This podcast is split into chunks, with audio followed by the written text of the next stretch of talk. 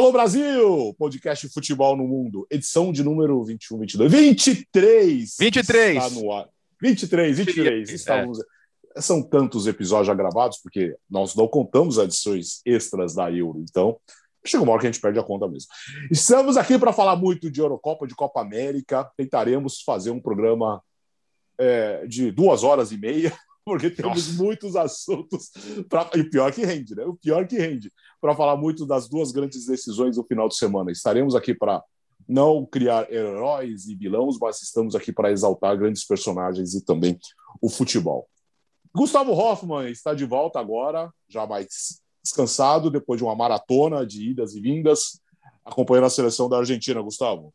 Tudo bem, companheiros? Grande abraço para vocês. Dormi, viu? De ontem para hoje, de domingo para dormi pra caramba. Eu acordei, já era, era, era, quase. Assim, eu, eu sou de acordar cedo, né? Vocês sabem, né? Eu acordei, para mim, 10 horas é tarde já, né? Acordei era 10 horas, fui dormir cedo ontem também. Enfim, tava, tava cansado mesmo, mas foi, foi uma trajetória bacana. Inclusive, faço um convite para o fã de esportes.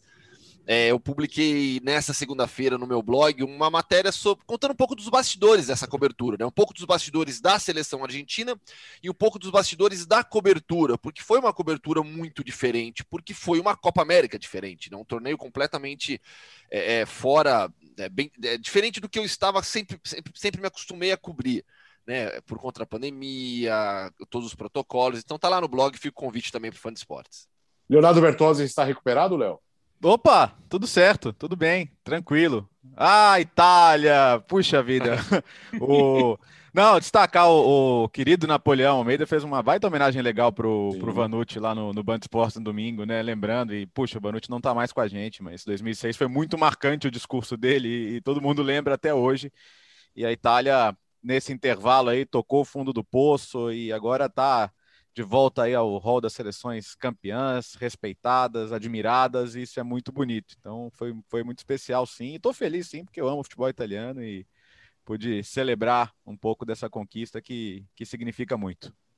Foi um domingo diferente. Alô, na, Napoleão Almeida, que faz o Uninar com o Carlos Fernando, com o Marcelo Duó, rapaziada bem legal. Encontrei o Napoleão outro dia aqui na rua, pela primeira vez super gentil. E aí, Bira, com a camisa da seleção brasileira, para você que está acompanhando no YouTube, Bira.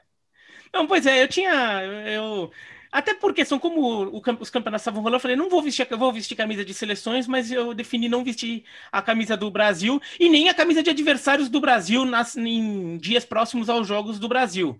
É, até por questão de, de, de neutralidade e de respeito ao jogo. Mas eu pensei, não, depois que a Copa América terminar, eu vou usar independentemente do resultado. Então, acabou, o Brasil acabou não vencendo, mas eu queria deixar uma. uma deixa soltar só a, a informação as três últimas grandes competições de seleções disputadas aqui no Brasil: a Copa de 2014, a Copa América de 2019 e agora a Copa América de 2021. Na Copa de 2014, Gustavo Hoffmann acompanhou a Alemanha. Verdade. Na Copa América de 2019, Gustavo Hoffmann acompanhou a seleção brasileira. Na, agora na Copa América de 2021, Gustavo Hoffmann é, acompanhou a seleção da Argentina. Hum. Quais foram as seleções campeãs? A gente tem que pensar mais nisso entendeu? Porque este sujeito que está abaixo de mim, para quem está vendo pela, pelo, é, no YouTube, ele está abaixo de mim aqui na tela. Este sujeito aqui está manipulando resultados em, em competições realizadas no Brasil. É. Para que o, as seleções cobertas por ele seja campeã, sejam campeãs. A gente tem que investigar isso a fundo, Sabe hein, Gustavo? Tô, tô, tô, o que você tem a dizer?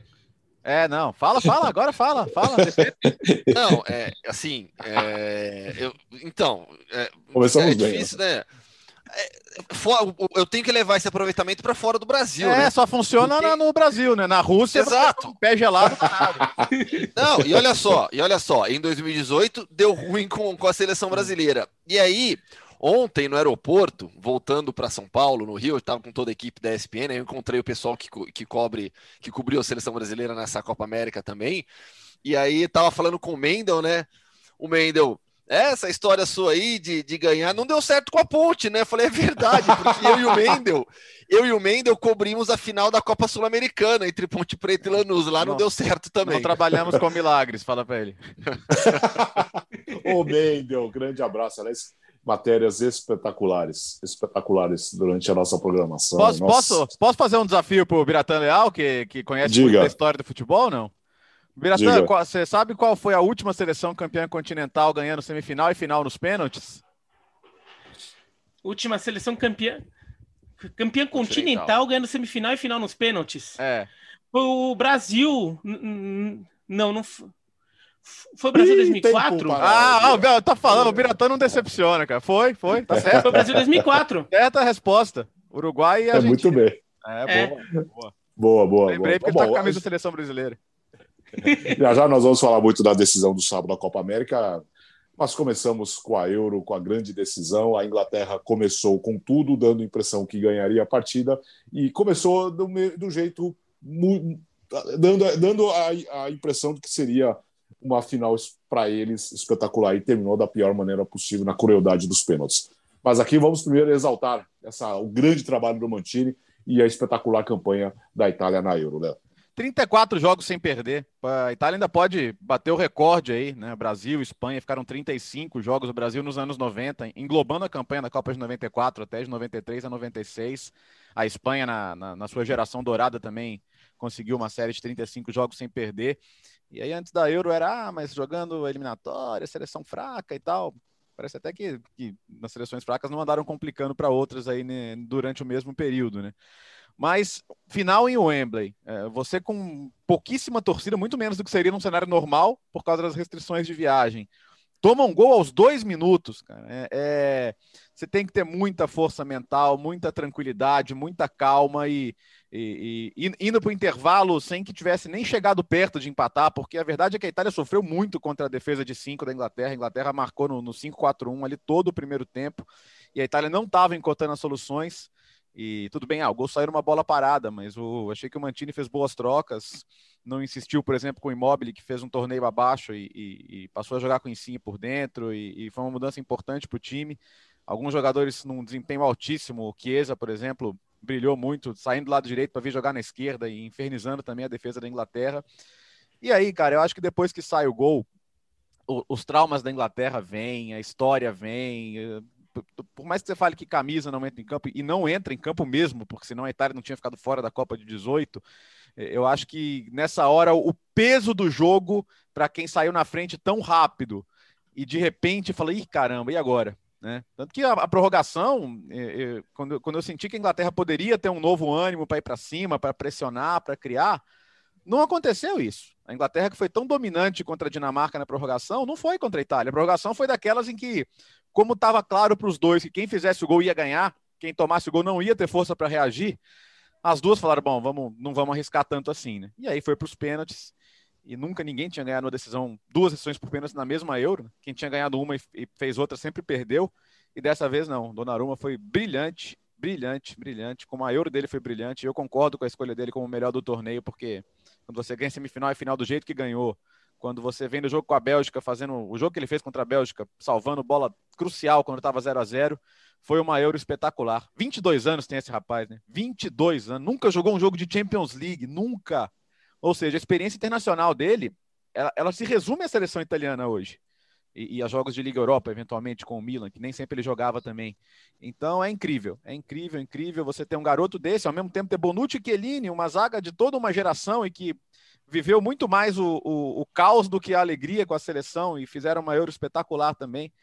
E, mas para mim a figura é o Mantini, porque não era qualquer um que pegaria esse, eh, essa bucha, não. Tirar a Itália do fundo do poço, afundada, e, e levar a Itália para o topo da Europa dessa maneira, não é para qualquer um. E foi muito bonito ver o Mantini com, com o Viali, com o Lombardo, com outras gerações do futebol italiano, com, com o Oriali, né, de 82 o De Rossi, que é da geração mais recente, também foi convidado para integrar a comissão técnica. Então, olha, olha, olha como é uma comissão técnica que reúne é, eras do futebol italiano e todas eras muito bonitas, muito de muito boas lembranças. Então foi tudo muito especial. E a Itália tem que comemorar mesmo, porque é, ela é grande demais para caber em algum buraco. Gustavo. É, vamos lá. É, o, o Mantini foi o grande, acho que é responsável por essa conquista, pelo trabalho é, executado já há muito tempo. O Donnarumma, estou de acordo com o Bertozzi, foi o melhor jogador da competição, fundamental, decisivo. O De Rossi foi quem melhor comemorou o título da Euro, Né? O pessoal fez aquela, aquela, aquela, aquela maca ali, aquela cama de cerveja pro, pro, pro De Rossi para ele se Não, jogar. Maravilhoso aquilo. Aquilo lá foi, foi sensacional, né? Mas eu fico com o Chiellini como grande personagem, como grande personagem, porque a gente viu o Chiellini, né? a gente vive tempos tão difíceis, principalmente não só no Brasil, né? Mas em vários países de divisão de ódio latente, de uma relação com o futebol especificamente, em que se você não ganha, tudo se torna horrível, terrível, você tem que execrar todo mundo. E a gente viu o Giorgio Chiellini aproveitando essa Euro. A gente via o Chiellini ali na hora da, do Tosa ali brincando com o pessoal, foi com, foi com o, o foi com Busquets, agora não lembro exatamente contra quem com, com quem que ele fez, ele com o Alba, obrigado. Foi com o Jordi Alba ali que ele fica brincando antes. A gente viu que Eline, ele aproveitando esse torneio de uma maneira que, poxa, foi muito legal, foi muito legal. Então, é uma conquista com vários nomes que precisam ser mencionados. Acho que o Bertozzi é, já, já explicou bem, citou bem alguns deles, mas eu fico com o Chiellini como o personagem, porque ele é realmente é, um líder um, um, cara que fora de campo também tem posicionamentos muito legais. A gente até falou sobre isso durante essa temporada.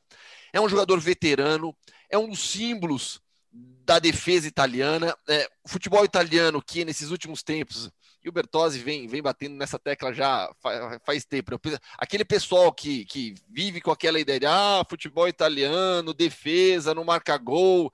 É, é, é quem não assiste Série A, quem não acompanha o futebol italiano profundamente. Mas o Chiellini ele faz parte de uma geração, de uma, de uma sequência de defensores maravilhosa, né? E, o que, e é um zagueiro maravilhoso, é um zagueiro espetacular, como eu disse, alguém que tem posicionamentos muito legais fora de campo. Então, para mim, nessa Euro, grande personagem, o maior personagem dela é o Giorgio Chiellini. Ira. Eu fico como grande personagem com o Mantini, é, fico com, com o Bertozzi nessa, porque acho que foi a figura decisiva. O personagem que fez com que a, a, sua seleção eh, desse alguns passos à frente a ponto de se tornar uma seleção campeã e uma, uma campeã merecida. A Itália passa pela Espanha na semifinal nos pênaltis, mas sem jogar melhor que a Espanha. Naquele jogo em si, a Espanha mereceu mais. Agora, contra a Inglaterra, a, Espanha, a Itália jogou mais na, na final contra a Inglaterra. É, mesmo depois, que era evidente, você toma gol aí com menos de um minuto, é evidente que você vai ficar pressionando em busca do empate, o outro time pode ficar um pouco mais recuado. Mas mesmo depois do empate, mesmo na prorrogação, a Itália continuou sendo um time que controlava o jogo, é, não, não conseguia massacrar a Inglaterra em finalizações, mas era a Itália a equipe que mandava mais no jogo. E, e nas fases anteriores também, a Itália passou. Quando pegou um time razoavelmente mais fraco, a Itália fez o que ela tem que fazer né? Que é ganhar com sobras, quando uhum. você pega um time bem mais fraco. Quando pega um time forte, tão bom ou até melhor que ela, ela ganhou com autoridade, como foi contra a Bélgica. Que foi um 2 a 1 que no final até teve um pouco de susto a Bélgica tentando, mas vamos lembrar que se não fosse um pênalti bem bobo no finalzinho do, do primeiro tempo, a Bélgica iria, a Itália iria para o intervalo com 2 a 0 que era um 2 a 0 justo. Do, era, era a diferença de futebol que as duas equipes estavam jogando naquela partida. Então eu fico com, com o Mantini, até porque a gente vai pegando dando uma pinçadinha num assunto que a gente vai falar mais para frente hoje sobre seleção brasileira. Pessoal, é, uma das coisas que tem se falado muito da seleção brasileira é a geração da seleção brasileira, não tem mais craques como antigamente, sei lá o quê. A Itália, ela tá numa situação parecida. Ela tem uma seleção cheia de bons jogadores, alguns muito bons mas não tem ainda uma seleção com jogadores com aquele peso que uhum. as gerações anteriores tinham. Não tem jogadores que são gigantescos, ali viraram entidades, como Totti, é, é, Canavaro, como Nesta, como Maldini, como Del Piero, Baggio. Eram jogadores que viraram entidades do futebol. essa seleção italiana não tem essas entidades. Talvez algum é, venha a se tornar, mas não tem essas entidades. E ainda assim montou o melhor time da Eurocopa. Então eu fico com o Mantini. Quanto ao Donnarumma, eu, uma coisa curiosa curiosa. Eu acho que o Donnarumma, pensando em jogador em campo, ele fica, ele, eu colocaria o Donnarumma como o grande jogador porque foi um jogador decisivo. Foi ele que decidiu em favor do time campeão. Ele decidiu contra a Espanha, é, ele, ele decidiu contra a Bélgica também, com algumas boas defesas, e decidiu contra a Inglaterra, né, é, pegando dois pênaltis é, quando, quando mais era necessário para. Agora, pensando como posição de goleiro e com bola rolando, eu tenho até dúvida se o Schmeichel não jogou mais que o Donnarumma, porque o Schmeichel também jogou uma é monstruosidade. O, o, Sommer, o Sommer também da Suíça. O Sommer da Suíça é. também, naquele jogo contra a Espanha, pelo amor de Deus, o que o Sommer jogou. O, o Biratã, e, e, sabe, sabe o que, que me lembrou? Eu acho que você vai, vai. Acho que você vai se lembrar também. Quando o Donnarumma faz a defesa do pênalti do Saca e sai ali como se nada Não, eu, tu, eu, eu, eu, tuitei, eu tuitei isso, que ele parecia o Dida. Exatamente. Foi igualzinho, foi a primeira coisa que eu pensei, eu tuitei na hora. É. O, o, o Donnarumma foi treinado pelo Dida no Milan e acho que o, o, Dida treinou até comemoração frio, de frio, título, frio. né? Ele... Igualzinho. Para o fã de esportes, talvez o fã de esportes mais novo aí não, não, não, não se atente, a gente está falando da defesa do Dida. Não, não foi o título. Não. O, foi chute para fora chute para fora e aí o Dida ele sai comemorando o Mundial do Corinthians de 2000, igualzinho o Donnarumma comemorou o título da Euro. que, que é basicamente assim, basicamente ele foi atender um, um entregador do, do, do delivery que, que ele comeu, pediu comida chinesa, ele chega lá na portaria, ah, esse aqui é o meu prato? Ah, tá, ah, beleza. Okay, aqui, né? obrigado. Quanto é? é? é? no cartão mesmo, né? Ele chega com aquela cara. daquela fala famosa do Balotelli, ah, não comemora o gol mesmo, você já viu o carteiro comemorando que entregou uma carta? Agora, tirando o, o Donnarumma na linha, quem foi o jogador é, da, da Euro, Léo? Na, a, eu, eu, cara, para mim o Jorginho, cara, o Jorginho, Jorginho, a gente, às vezes você, você, não, você acha que não tá vendo o Jorginho e ele tá em todos os lugares. É, esse, essa combinação do trio Jorginho, Verratti e Barella, eu acho espetacular, porque é, o, o, meio italiano clássico é, é, você sempre vai lembrar do Gattuso, do, do Oriali, né? Eu citei agora há pouco, mas tem até uma música famosa do, do, do, do Ligabue, né? Que chama Una Vita da Mediano, que, que seria uma vida canta, de volante. Una Vita da Mediano, lavorando come Oriali ele fala, você rala, rala, rala e talvez você vá ganhar o Mundial. É, e é isso. É, é, é, é, o estereótipo do, do italiano trabalhador, ralador. É, é, o volante cumpridor. Aliás, hein, Bertozzi? Ah. Doblete, né? É, Jorginho ganhou. Jorginho e Emerson, né? Ganharam as duas. Não, não, não, não, não, não, não, não. Eurovision e Euro. Ah, também é. Ah. Primeira vez na história, hein? Um, tudo bem que é a edição de 2020 da Euro, mas não importa. Foi no final das contas foi no mesmo ano. Aliás, o Maneskin topo das paradas, grande sucesso. É um verão italiano ou uma estátua italiana, como diria a música de faltou Gianna Nannini e Eduardo Benato, Alex. Só faltou, só faltou o Wimbledon. É, mas, mas, mas, tá bom. É ganhar um Pô, set do, também, ganhar mas... um set do jogo é vitória, né? É, Na final, ganhar assim. do jeito que ganhou o primeiro set é. de virada. Tá bom. E, deu ali e, alguma e, esperança. eu achei legal que o próprio Berretini deu uma entrevista e falou: Cara, é, é, tô, fiquei chateado, mas como terminou o dia em, em Wembley, tô.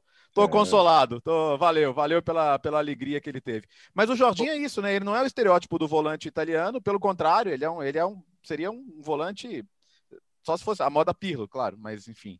É, é, de armador, criador, pensador, distribui e foi o jogador que mais interceptou bola. Então, um jogador que é, a ida dele para a Inglaterra é, inseriu características novas no jogo dele. Ele passou a ler melhor o jogo, a se comportar melhor defensivamente, a desarmar mais, a interceptar mais. Então, eu acho que ele é um pilar desse time que a gente não pode ignorar. É, e que bom que deu certo, porque ele, quando eu perdeu o pênalti ontem, eu pensei, cara, velho, será que vai ficar nas costas dele depois daquele pênalti perfeito contra a Espanha?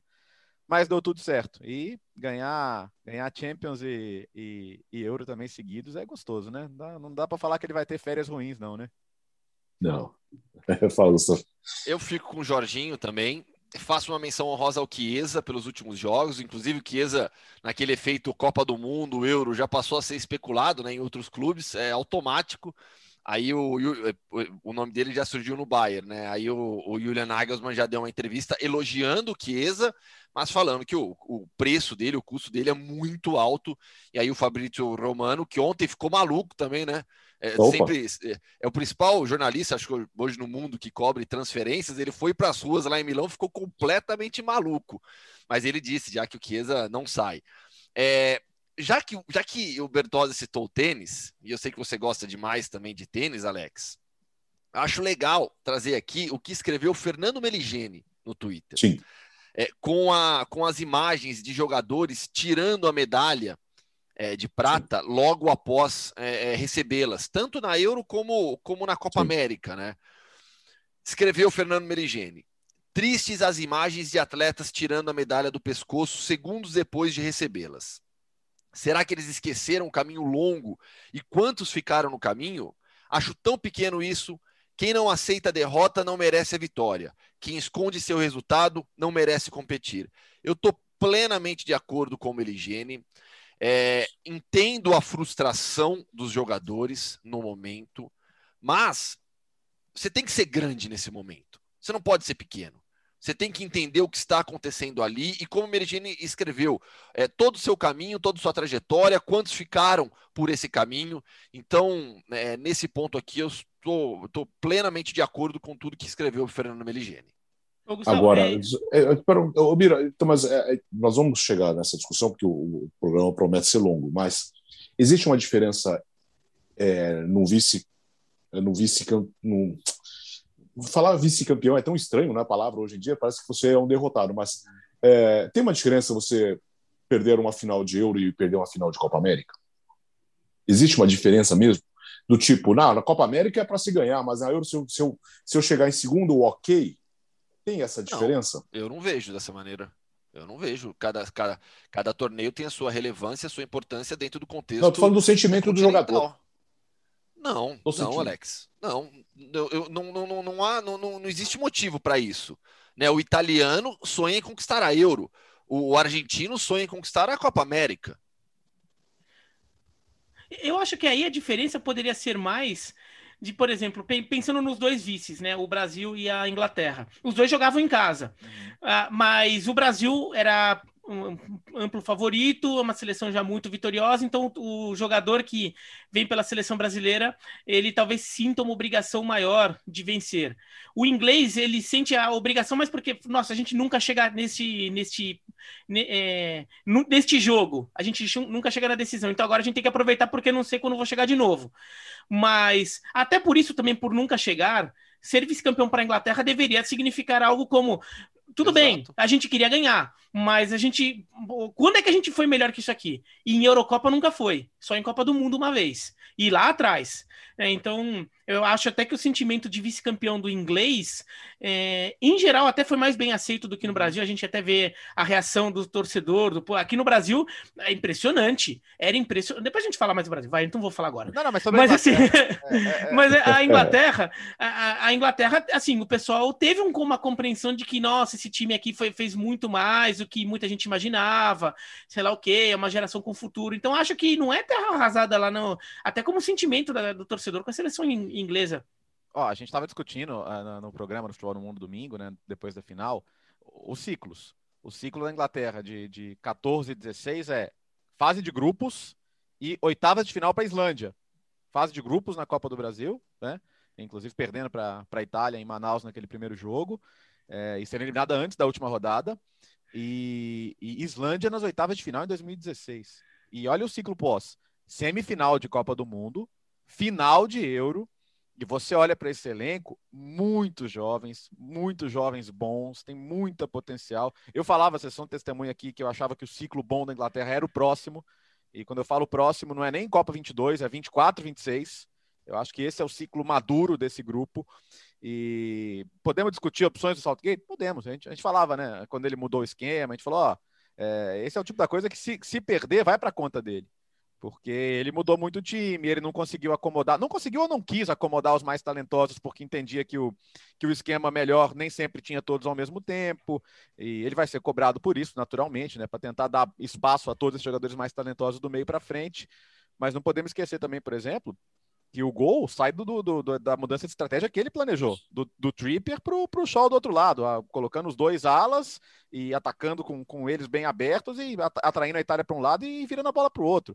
É, é, a, a, aquela jogada do gol, com Harry Kane voltando para armar, como ele fez brilhantemente ao longo dessa fase final, aliás, fez uma boa fase final, melhor do que na Copa do Mundo, quando meio que sumiu depois da fase de grupos. É, mas aí depois, claro, a postura vai ser questionada, a Inglaterra ter ficado pouco tempo com a bola, ter aceitado pressão, tudo isso vai ser discutido. Mas eu acho que discutir sequência do trabalho, ou se ele tem que ficar ou não, eu acho que não, acho que não é o caso, acho que tem coisas para melhorar. Mas é um, para mim, assim, essa, essa geração está no começo. Se vai ganhar algo, não sei, né? A Inglaterra tem só esse título de, de 1966, e é claro que isso é um peso que essa geração não, não deveria carregar, mas carrega. E, mas Cara, é isso. Chegou na final. Chegou na final. Chegou na final, perdeu nos pênaltis. Vida que segue. A Inglaterra continua forte, continua competitiva. Mas, Alex, só uma coisinha, é, para complementar o, o, comentário do Gustavo sobre o, sobre o comentário do Meligeni, hum. essa coisa do vice-campeão e rejeitar a medalha de prata tem se tornado cada vez mais comum. Era uma coisa que a gente via em raros casos, sobretudo em casos em que o vice-campeão se sentiu injustiçado, e daí, assim, injustiçado não porque merecia ganhar, mas porque se sentiu roubado pela arbitragem, alguma coisa assim. Que é o único caso em que eu aceito que, o, que eu acho válido um, rejeitar a medalha de prata, é quando você sente que, por exemplo, o juiz te prejudicou e você não está aceitando aquele resultado. Esse não é que você não está aceitando a prata, você não está aceitando o resultado porque seleção, sentiu... seleção norte-americana de basquete, Olimpíada de 76, quando Nossa. E é esse tudo. tipo de coisa, esse tipo de coisa. Aí ah, eu entendo. Agora, isso se tornou muito comum na, em todo mundo. Na, no futebol brasileiro a gente vê isso, no futebol europeu, o, o, a, o medalhista de prata, é, tô falando do futebol, né? Não tô falando em outras modalidades. Quando ele vai lá pro pódio, recebe a medalha, ele chega e imediatamente tira. É cada vez e mais que comum. entram os exemplos, Bira. Não, você não acha? Então, é eu, eu, eu acho que não é só exemplo. Eu acho também que entra um um, uma linha de discurso, né, até de motivaci motivacional, que antes acho que não era tão forte. Uma linha de você nunca pode aceitar a derrota, você não aceita a derrota, você é um vitorioso, você vai vencer sempre, nunca se contente com a derrota. No momento que você se contenta com a derrota, você virou um perdedor para sempre e você nunca coach, mais vai vencer. Coach, Exatamente, é, esse tipo é, de discurso. Total, né? Eu acho que esse tipo de discurso vem, vem sendo cada vez mais forte dentro dos vestiários, isso também chega. Então, rejeitar a medalha de prata é uma forma de ser eu não aceito a derrota. Eu só vou aceitar uma medalha se for a de ouro. A de prata não serve. Eu, eu, eu, eu, eu acho que tem muito a ver com isso, porque é uma coisa que se tornou bem comum hoje. Uh, e, o Gustavo, e o que, que é a seleção inglesa? É que é, tão, é, é, muito difícil, né? Porque a linha é tão tênue. Porque se tivesse vencido no, nos pênaltis ontem, a, a, a, nossa conversa sobre a Inglaterra seria muito diferente, né? Não, mas é, é assim, é, como o Bertozzi colocou, é uma seleção muito jovem ainda. Eu acho que a, que a Inglaterra pode olhar para o que foi feito é, na seleção alemã, que também tinha uma seleção jovem que foi evoluindo, progredindo e que, no caso alemão, culminou com o título mundial. Se vai culminar com o título mundial para a Inglaterra, é outra história, tem que jogar, tem que competir, mas me parece muito claro que a Inglaterra tem uma seleção forte e essa seleção forte perdurará por alguns anos para você estragar essa seleção, você tem que fazer um esforço gigantesco. Então, se tudo correr como a gente imagina, a Inglaterra vai chegar na próxima Copa do Mundo para brigar pelo título, para estar, para no mínimo se colocar entre as favoritas. Se vai brigar pelo título, vai depender do, da sorte em cruzamento, qual grupo vai cair, quem vai pegar nas oitavas de final. É, depende de uma série de fatores, mas para abrir 2022, a Inglaterra vai se colocar em um grupo de seleções favoritas. Tem uma temporada inteira pela frente. E essa temporada inteira muda muita coisa. No caso inglês, e aí o que eu acho extremamente positivo, os jovens ingleses estão jogando nos principais clubes. Então a gente tem o Saka jogando, o Sterling jogando, o Rashford jogando, o Jadon Sancho a caminho do United agora para jogar. Então o Grealish podendo se transferir para o Manchester City. A, a, gente vê os jogadores ingleses, o que já foi um problema, atuando agora nos grandes clubes, é, é, jogando em altíssimo nível. Então, assim, para fazer algo errado nessa seleção inglesa agora, você tem que fazer um esforço gigantesco. A Inglaterra vai chegar forte em 2022 e para o outro ciclo, com uma seleção já mais maturada, seguirá ainda mais forte. Então, acho que o futuro a curto prazo da seleção inglesa é muito bom. Não. Ah, eu acho também, e é isso, tem que ter tranquilidade, paciência. A Inglaterra finalmente está colhendo os frutos de ter colocado todo mundo na mesma página, federação, liga, formação de atletas. É claro que há um benefício enorme de cada um que chega, cada técnico que chega de fora. Então, os jogadores que bebem de fontes como um Guardiola, como o Jürgen Klopp, como um Marcelo Bielsa. Olha o Phillips, a Euro que ele fez, o Phillips do Leeds, que era um jogador, cara, o, o Phillips era um jogador de segunda divisão outro dia, que não tinha nem grande destaque dentro do próprio Leeds até a chegada do, do Bielsa, e ele se transformou num monstro aí do meio campo o Sterling também, o quanto foi potencializado pelo, pelo Guardiola, e ca cada um que, que pega um técnico diferente ali, que traz coisas diferentes, quando a, quando a liga se enriquece taticamente, a Itália tem muito disso também, né? A Itália tem muito de, de Sarri, de Deserbe, eh, de Gasperini, de Alegre. A Itália bebeu também muito nessas fontes. Eu acho que a qualidade técnica, tática da liga ajuda muito. É claro, isso tem, tem que passar também pelos jovens serem é, formados e haver coragem para lançá-los. Mas isso está havendo mais na Inglaterra. Nisso aí, a Inglaterra olhou para a Bundesliga. Na, na, Bundesliga, cara, o Gustavo que acompanha muito sabe, um moleque de 17 anos que, que é bom, ele joga. Ele vai para o jogo. É. Ele vai para o jogo. 17, 18, não interessa. Se o garoto é bom, ele vai ter uma oportunidade e se, se aproveitar, vai ficar. E, e os comecei... ingleses, é. Bertozzi, é. tem que agradecer o Dortmund também. É, né, pelo trabalho com o Bellingham, com o trabalho com, com o Sancho. É. é. tanto que os ingleses, os, alguns ingleses, come... acho que talvez isso fez os ingleses perceberem, né? Alguns ingleses começaram a ir para a Alemanha para jogar. O, o Sancho é um exemplo claro disso. O Sancho achou que não ia ter espaço no City, foi para a Alemanha. Então agora, para o jovem inglês, ele começa a ver, não, peraí, é, eu vou ter espaço na liga se eu tiver a chance. O Phil Foden nem fez uma grande Euro, acabou se apagando um pouco ao longo da competição, mas, mas foi brilhante na temporada com o City, e acho que a sensação do jovem inglês de que ele vai ter a chance é, é boa. E vamos ver, além disso, como é que o Brexit vai afetar, não sei se negativamente para a liga, mas talvez positivamente para os ingleses mais jovens, porque agora você não pode buscar um comunitário de 16 anos, né? Agora, qualquer não, não britânico aí de 16 anos é, não pode vir, ele tem que ter 18. Então isso muda muita coisa. Eles não conseguem buscar um Fábricas, por exemplo, como, como fizeram lá atrás, ou tantos outros jovens aí com, com, com, com esse potencial. Então, de certa forma, vai ter mais inglês na base. Isso pode ajudar também. Mas, para mim, eu consigo ver o cenário hiper positivo para a Inglaterra. E o resto é piada, né? A Inglaterra ah, inventou futebol para os outros brincarem. Então, isso aí vai sempre acontecer, até porque, por enquanto, ainda é verdade, né? ah, diga, fala, Bira, nós vamos virar já já o assunto é. para Brasil e Argentina. Não, acho que para a Inglaterra não há motivo para desespero. O que eu acho interessante é que essa geração ela não tem não tem aquelas grandes entidades, como eu falei do, do, do futebol italiano, né? Do Totti, Cannavaro, Del Piero, é, Baggio. A, essa geração inglesa ainda não tem essas super entidades. Talvez esses jogadores se tornem entidades com o tempo, mas ainda não tem, como tinha com o Gerrard, com o Lampard, com o Beckham. já é? O Kane acho que está se tornando, é que é, tem essa coisa agora de onde o Kane, para onde o Kane vai.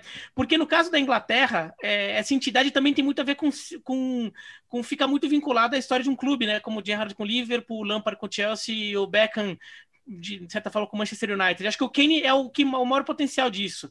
É, talvez ele seja um pouco, vai, talvez ele seja, mas fora isso, não tem essas super entidades no, no futebol inglês de hoje. Mas como grupo, esse time, para, esse time parece estar mais, estar mais disposto a fazer concessões para que, ele, que eles funcionem como uma seleção. Isso foi um problema é, da, daquela geração, da geração dourada da década de 2000, que acabou não, ganhando, não conquistando nada, porque não conseguia encaixar direito o time, sobretudo o Gerrard com o Lampard. Não é que eles se odiavam, não é isso, mas não, não era tão fácil. E esse time parece muito disposto a, a fazer sacrifícios pessoais, como jogadores que teoricamente têm nível para ser titular, ficando no banco.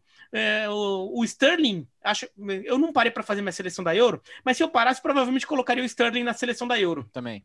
Agora, eu não, é, em, antes da Euro colocar, eu, começar, eu não colocaria o Sterling de titular nunca. Por uhum. quê? Porque tem jogadores lá que eu acho que são melhores e que estão jogando melhor. Agora, o, o, o, o, Southgate viu alguma coisa que a seleção inglesa poderia funcionar com o Sterling, botou, deu certo e aparentemente isso não é um problema lá dentro da seleção inglesa. Então, é, eu acho que também por isso essa seleção tem talvez tenha um futuro interessante. É muito jogador bom, é, jovem e que está disposto a, a fazer esse, esse trabalho de seleção inglesa ir para frente. Escuta, não, nem, não deu nem 24 horas ainda, hein, que acabou a Euro. Quem tá com saudade já, hein? Ai, caramba. Ó, eu, eu, eu vou dar uma dica. Não, agora Olha... faltam três anos para a próxima, e não quatro. Né? sem, sem, querer interferir no, no mundo Hoffman, que eu não sei se ele uhum. reservou algo para nós, mas tá rolando a Copa Ouro da CONCACAF, tá? E, tá, é os jogos tão, e os jogos estão passando de graça no YouTube da CONCACAF, então dá para ver. Domingo à noite eu tava na fissura, vi El Salvador e Guatemala, que foi um jogo bem interessante. A Guatemala foi chamada de última hora, porque Curaçao teve casos de Covid. E, enfim, é, mas vale a pena. Se você tiver na fissura aí para um futebolzinho de seleções, e semana que vem vamos falar um pouco do torneio olímpico também, né? Que é meio, é meio, é meio patinho feio, mas pode ter algumas coisas interessantes também. A Espanha vai forte, por exempo. Ô, ô Alex, vamos fazer um mundo Hoffman agora, então, rapidinho, só para não atrapalhar. Tá, já que já. Ah, tá. É, pera, calma, calma, calma. É, é. O Léo hoje está um pouquinho desafinado por N motivos de comemoração. Mas vai, a roda direita, atenção. Um, dois, três, quatro, cinco. Mundo Hoffman! Vamos lá! Então, lembra que eu prometi semana passada que eu ia atualizar o blog com 66 é, histórias, 66 curiosidades sobre os 66 times inaugurais da Conference, né? Com atraso eu publiquei na quinta-feira, eu queria ter publicado na terça, antes do, do início, né, da, da, da, primeira rodada, não consegui. Publiquei depois. Então, o Mundo Hoffman de hoje, na verdade, é um convite para o fã de esportes acessar o, o espn.com.br, lá no meu blog, e, e, e, verificar e, ler essas curiosidades. Se quiserem, eu posso, ó, tá, tá, tá, aqui aberto já. Posso até trazer algumas, por exemplo, né? Assim, é, eu falo ali um pouco de cultura, das cidades, tem coisa só esportiva, é de pronúncia também. Então, por exemplo, é, tem um time polonês que o pessoal sempre se complica no nome, né? Quando a gente lê do jeito que, que aparece, assim, a gente fala ah, Slask Wroclaw. Né? Qual que é a pronúncia mais correta do glorioso Slask Wroclaw? Se a gente lesse assim, Schlausk Wroclaw. Nossa. Essa nossa. é a pronúncia mais próxima que eu consigo também do polonês, tá? É, peguei, pesquisei bastante, ouvi bastante tudo. Então, ó, Schlausk Wroclaw. Tá aqui a pronúncia mais próxima aí. E aí tem algumas curiosidades muito legais também. Tem time, por exemplo, que vai disputar conference. Alguém lembra aqui de Lazy Town? Sim. Eu lembro. Da, que, que, é da Islândia. É um. É Tem o time, ah. a, a, cidade onde foi feito lazy, feito Leisenthal, o time da cidade está jogando. Sabe aquela série Katla, também, que está no Netflix? É que é, é, conta é, sobre o vulcão, etc. Tem umas coisas ali paranormais, né? é, a lenda que baseia toda a série, eu não posso dar spoiler, né? Mas a série que baseia, a, a lenda que baseia toda a série é de uma cidade que também tem time na competição. Então, sim, tem muita curiosidade, tem muita coisa legal envolvendo as equipes da Conference. Fica o convite para o fã de esportes acessar lá, lá o meu blog no site da ESPN. E eu colo, vou colocar no Twitter também, quando a gente divulgar aqui o, o, a edição nova do podcast, eu coloco no Twitter uhum. também. Beleza. Diga, e, diga, Bira.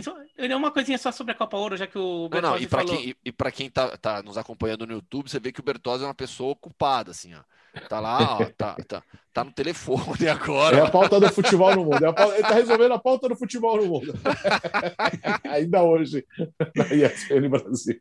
Enquanto o Bira fala, então, o Léo fala no telefone, eu pego um café, só para a gente virar o assunto. Termina aí. Não, você fala que a Copa Ouro já começou e já teve resultado interessante, né? Os Estados Unidos sofreram para ganhar do Haiti por 1 a 0 e o México empatou com, com Trinidad e Tobago por 0 a 0 na, na, na primeira partida. O, o, número de finalizações: 30 para o México, 4 para Trinidad e Tobago. Finalizações totais, não, não, só, não apenas as certas. Posse de bola: 83 para o México, 17 para Trinidad e Tobago mas o jogo ficou 0 a 0 mesmo sem Chaka Hislop, né, no gol, né, Chaka Hislop que virou comentarista, o goleiro de Trinidad e Tobago na Copa de 2006, mas Trinidad e Tobago conseguiu segurar o México na, na, na abertura da, dessa Copa América, o, é, jogo nos Estados Unidos, em Dallas, é, que certamente tinha muita torcida mexicana. Oi, voltei. É... Então, era só para mostrar, era, era só para é. mostrar o quanto o quanto a gente estava interessado no mundo Hoffman. Eu fui, eu fui pegar um café e você foi atender o é. telefone. Não, mas é porque é o conserto do meu celular. E. É, não, meu celular apagou. Que você derrubou em um balde não, de vinho. Não, não fiz isso. Com Geode, Antero Greco, tá. Bruno Vicari e Fernando é. Problema de placa e vamos tentar substituí-la, mas estou incomunicável até amanhã, ok? Então não tentem falar comigo. Problema. Qual foi? Aí o técnico vai responder pro Bertozzi: olha, o problema da placa é que a gente achou muito vinho aqui nela. aqui é um, um, líquido meio estranho aqui. oh, Gustavo Hoffa, você que. Bom, já estamos com saudades da Euro, vida que segue. Você esteve com a Argentina na Copa América. durante uh, toda, todo o torneio. A Argentina campeã uh, desse ano. O que você tem a nos trazer de curiosidades sobre o que você viu lá? Alex, acho que primeiro assim, falando sobre, sobre a final, né? Sobre o jogo em si, futebol, a gente, depois a gente pode falar um pouco dos bastidores também de toda essa Copa América tão diferente. É, depois, né, eu tive o prazer de, de trabalhar na transmissão da ESPN Brasil, da grande decisão, e como repórter de campo. Então, fiquei atrás de um dos gols lá no Maracanã. Depois do jogo, né, eu fiquei pensando em como que eu poderia é, traduzir em palavras o que eu vi ali no gramado, né? Para passar para o fã de para o pessoal que ouve o nosso podcast. E, e, acho que a melhor forma que eu tenho para explicar o que eu vi ali na minha frente no, no, no gramado no Maracanã foi é, a Argentina jogando a decisão da Copa América como uma final de Copa do Mundo. O. Brasil entrou para ganhar a Copa América. É, as estratégias são fundamentais, o talento dos jogadores, mas eu senti em campo um time que queria mais. Lógico que os brasileiros queriam ganhar, evidentemente. Mas o peso dessa Copa, dessa Copa América para a Argentina foi maior. E eu acho que não estou falando nenhum absurdo aqui para todo mundo que acompanhou a competição por vários fatores, por vários fatores. Porque o Brasil ganhou algumas edições da Copa América nos últimos anos, porque o Brasil não vive uma seca de títulos, porque o trabalho do Tite é, teve o título da Copa América de 2019, porque a Argentina não ganhava uma competição desde 93, porque o Messi jamais tinha sido campeão com a seleção principal. Então, eu vi em campo duas seleções que viveram a final da Copa América de, de maneira diferente. E aqui não é uma crítica à seleção brasileira algumas coisas não são controláveis, você não determina como você vai fazer. Você sente, você vive aquilo. E os argentinos, eles jogaram realmente a final da Copa América como uma final de Copa do Mundo. E a comemoração em Buenos Aires acho que evidencia isso para todo mundo. E por estar na cobertura da Argentina e trabalhando muito, muito, muito com a ESPN Argentina, eu senti também nas horas anteriores, nos dias anteriores, essa pressão do lado argentino, a expectativa e a ansiedade que havia é, na imprensa entre os torcedores. Foi, foi algo realmente é, é, é, diferente, né? Em uma Copa América completamente diferente por conta da pandemia, os protocolos, a ausência de torcida. É, infelizmente, na final, uma desorganização completa da Comebol na, na forma como os torcedores buscaram as suas entradas para o Maracanã mas um título marcante, marcante demais e acima de tudo por Lionel Messi. Aliás, a CBF foi multada pela bagunça que, que a Comebol ajudou a, né, a desorganizar. Léo. Ridículo, ridículo, é. desculpa, Alex, ridículo, uhum. porque assim, eu estava lá e quem acompanhou meu trabalho no Twitter viu, eu publiquei fotos e vídeos. Não tinha ninguém da Comebol para orientar nenhum segurança, nenhum steward, ninguém da AFA, ninguém da CBF. Do portão para dentro, eles estavam organizados. Do portão para fora, ó, que se dane. Largou o pessoal lá é, é de qualquer jeito, não tinha ninguém para organizar. Foi absurdo isso que aconteceu ali do lado de fora. É, e, e, dá para entender totalmente, Alex e companheiros, o, o peso desse jogo. A gente está falando de uma. A primeira vez que uma seleção vem jogar uma Copa América no Brasil como sede única e vence. A gente está falando do primeiro título da Argentina em 28 anos. A gente está falando do primeiro título do Messi com a seleção principal. Ele tinha título com a seleção olímpica, não com a seleção principal. É, o Brasil não perdia um jogo no Brasil desde aquele 3 a 0 para a Holanda na, na, decisão de terceiro da Copa de 14, sete anos. Então é enorme o resultado, é enorme, enorme, enorme. A Argentina lutou muito por isso e, e achei muito simbólico e, e que, que tenha sido até uma final em que o Messi teve apagado, não foi um bom jogo, ele até perde uma chance ali no final e, e o time fez por ele. E mesmo assim, no final, todo mundo vai abraçá-lo, todo mundo vai jogá-lo para cima. Então, cada um desses caras sabe que uma das histórias que ele vai contar para os filhos, para os netos, é: sabe esse cara, Lionel Messi? Joguei com ele. Joguei com ele, fui campeão com ele. O primeiro título dele para a Argentina, eu estava em campo, eu ajudei, eu fui importante, e isso está na minha biografia. Porque a gente está falando de alguém que, cara, as pessoas que não viram o Messi vão ouvir sobre a lenda dele, vão ouvir as histórias, vão procurar os vídeos, vão querer saber. É um personagem gigante e até por isso eu acho tão compreensível que algumas pessoas tenham se sentido, não, não como torcedoras dele ou da Argentina, mas tenham se sentido confortadas por vê-lo ganhar um título. E acho normalíssimo, normalíssimo. Sem querer entrar em polêmica. Não é um cara, não é um cara comum, cara. Assim como muitas vezes as pessoas no mundo torciam pelo Pelé, ou torceram pelo Ronaldo, ou torceram pelo Ronaldinho, ou torceram pelo Romário, é, porque são caras que eles não são patrimônios brasileiros. Esses caras são patrimônios do futebol. E o Lionel Messi é um patrimônio do futebol. E ele conseguiu um título com a sua seleção, e isso é muito marcante, sim.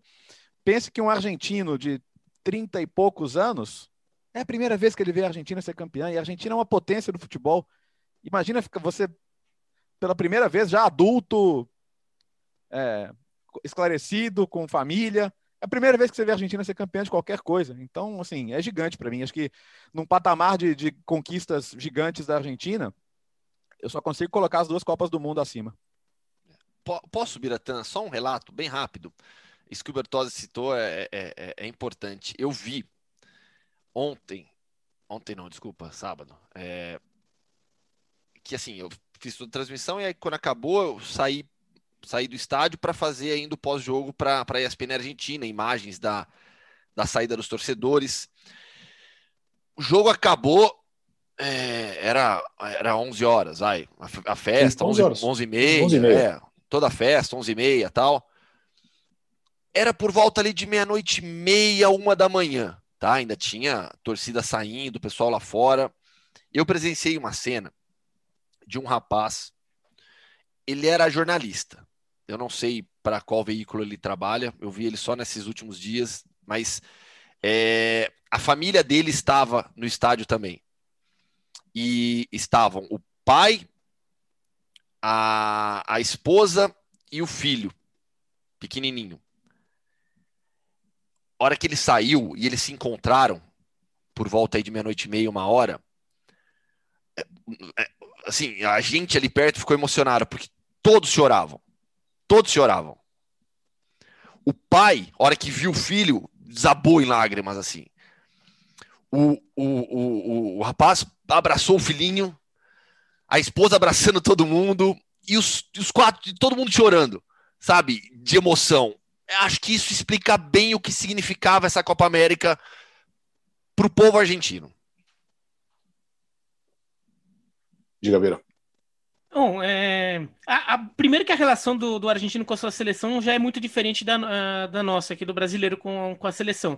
E não estou nem falando só essa coisa de, de, de, uma galera que torceu contra o Brasil, não é de hoje. É, mesmo, mesmo antes de, disso se tornar um fenômeno mais é, perceptível na rua, e eu ouvi gente gritando, comemorando o título da Argentina é, pela janela. Claro que se o Brasil ganhasse, teria muito mais gente gritando do que teve, óbvio, óbvio.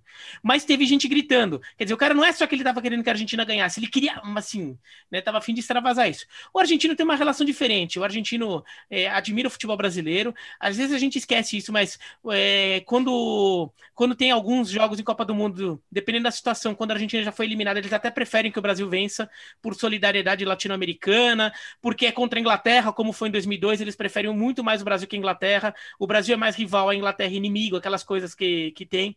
Então, a gente não pode esquecer essas coisas, né? Acontece aqui, mas assim, não é que lá também. Mas eles têm uma relação diferente com a seleção deles. Eles veem a seleção deles quase como um, ti, um clube deles também, né? Um, um segundo clube que cada um tem. A gente nem sempre vê. Alguns vêm, alguns não vêm. Então, isso também é, daí explica também até aquelas imagens da Avenida 9 de Julho, que é aquela avenida super larga em Buenos Aires, 9 de julho é a data da independência da Argentina, uhum. que tem um obelisco e a rotomada por gente comemorando o título da Copa América, coisa que certamente não aconteceria no Brasil. E em nenhum momento da história do futebol brasileiro é, uma Copa América geraria tamanha mobilização é, numa cidade que não fosse nem a sede do jogo. É, Agora, o queria falar um pouco do jogo em si, que eu achei que não foi um jogo, não foi um jogo muito bom. É... Pelo contrário, foi um jogo muito amarrado. Eu acho que o árbitro não foi bem também. O árbitro ajudou a amarrar o jogo. É... Eu acho que os critérios do árbitro não foram os melhores, mas isso não influenciou no resultado final. É... A Argentina é, teve como diferencial uma atuação absurda do Depou ele mandou no meio de campo Sim, no jogo, foi. o jogo inteiro. Não é só pelo lançamento, o lançamento Simeone do gol Maria. É, oh. é. Agora, mais um jogador do. Até na, até na Copa América o campeonato italiano é, decidiu, né? Porque o, o Depou estava no Odinese. O Romero Mas... também, Romero, o Romero da Atalanta. É verdade, o Romero também. É, é, não pôde, não pôde jogar toda a competição por conta do problema no joelho, mas para mim é, um, é o melhor zagueiro argentino hoje. Não, eu, mas o, o Depou foi, o, acho que a grande figura da final. Foi. E não, não só pelo, pelo lançamento, ele, ele mandou no meio de campo, então ele estava em todo o canto do, do, do jogo, estava lá o Depou fazendo alguma coisa, era impressionante. E, e a Argentina soube aproveitar um momento de, de, vacilo do Brasil. E daí tem dois vacilos. O pessoal lembra muito do Renan Lodge, que claramente falhou, um erro de um erro técnico na hora de tentar é, interceptar um passe que ele deixa a bola escapar. Mas tem um erro também em deixar o Depou fazer aquele lançamento com aquela tranquilidade. Sim, sim. Ele estava lá tomando um cafezinho não tinha ninguém em volta dele, ninguém. Então ele teve tempo de pensar, ele tempo, teve tempo de, de caprichar no passe, né? Você não tem que fazer um, um, passe com pressa, porque tem marcação chegando. Então a chance do passe ser preciso é maior.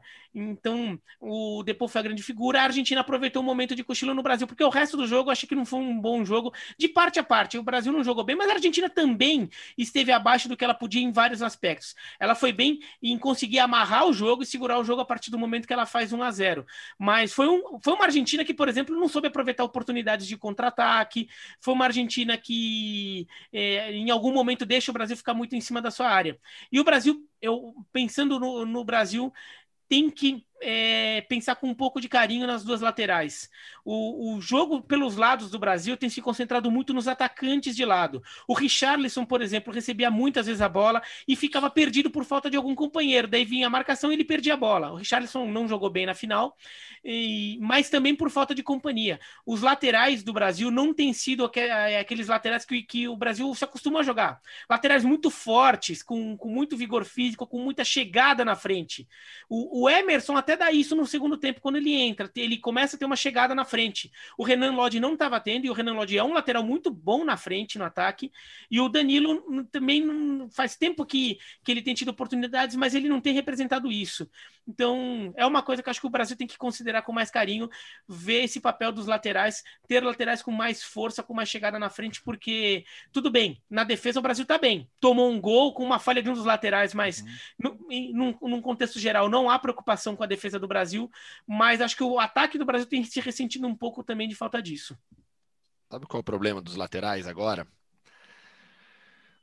Pensando ofensivamente acima de tudo, eu acho que o Emerson e o Renan são as melhores opções.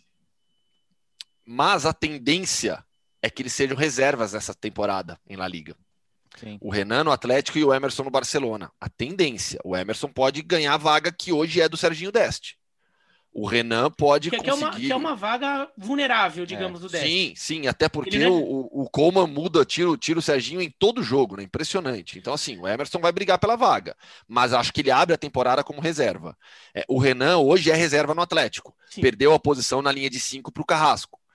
Então é, é, é, um fator preocupante. O titular na esquerda hoje do Brasil é o Alexandro. Né? O Alexandro 100% fisicamente, o Tite coloca o Alexandro para jogar né? E na direita segue sendo o Danilo. Mas é, eu estou de acordo em relação às laterais, Biratã, e, e, e eu vou até um pouco além. É, eu sou contra qualquer pensamento de mudança do comando técnico da seleção brasileira hoje.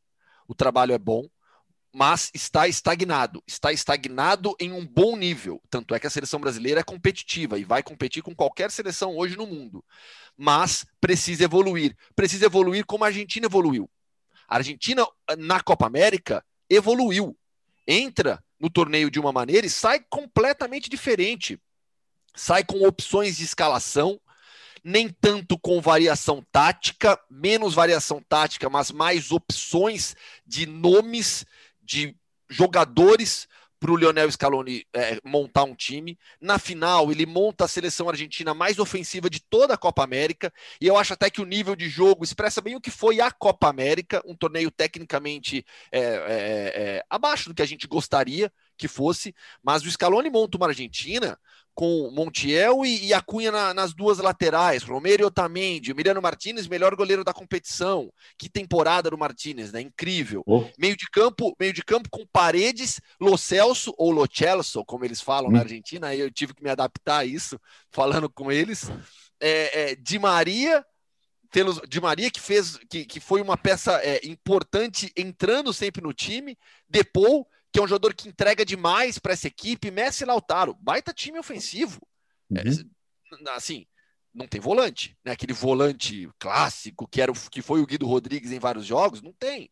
Então, assim, ele montou a seleção mais, mais ofensiva que tem e ganhou opções como o Guido Rodrigues, como o Nico Gonçalves, que é outro jogador que entrega demais para a seleção e agora na Série A acho que vai continuar crescendo, continuar evoluindo. É um jogador que muitas vezes dava variação de linha de cinco para a Argentina. É, a Argentina sai diferente dessa Copa América, sai mais forte. O, o Brasil não, o Brasil, para mim, ele hoje está estagnado em bom nível, em nível competitivo. Eu acho que o Tite é, e o pessoal da comissão técnica vai ter que buscar algumas soluções, buscar algumas alternativas para tentar subir o nível, fazer com que a seleção siga evoluindo nesse um ano e meio aí menos até, né, até a Copa do Mundo. Eu, Gustavo, nisso, eu, eu, concordo com essa ideia de que o Brasil está estagnado num bom nível. Acho que a Argentina estava abaixo, e daí ela Estava. evolui para chegar neste nível. Eu uhum. acho assim, o Brasil ah, perdeu da Argentina em casa, mas dá para dizer que as duas seleções estão no mesmo nível. É, claro, acho que isso, isso não é nenhum problema. Agora, o quanto você, você que acompanha mais perto da seleção, o quanto os Jogos Olímpicos, por exemplo, e não apenas os Jogos a competição olímpica, mas aquele grupo dos Jogos Olímpicos, aquele, aquele grupo de jogadores, não pode, não pode acabar ajudando. Porque a geração olímpica do Brasil é muito é boa. boa, pelo menos de potencial, e talvez ela acabe servindo como soluções para algumas das alguns problemas de que o Brasil principal estagnou. Né? Algumas a gente tem, por exemplo, aí. sim, a gente tem, por exemplo, na seleção olímpica, dois nomes de jogadores que poderiam é, estar na seleção principal jogando: Gerson e Bruno Guimarães. Tranquilamente, tranquilamente.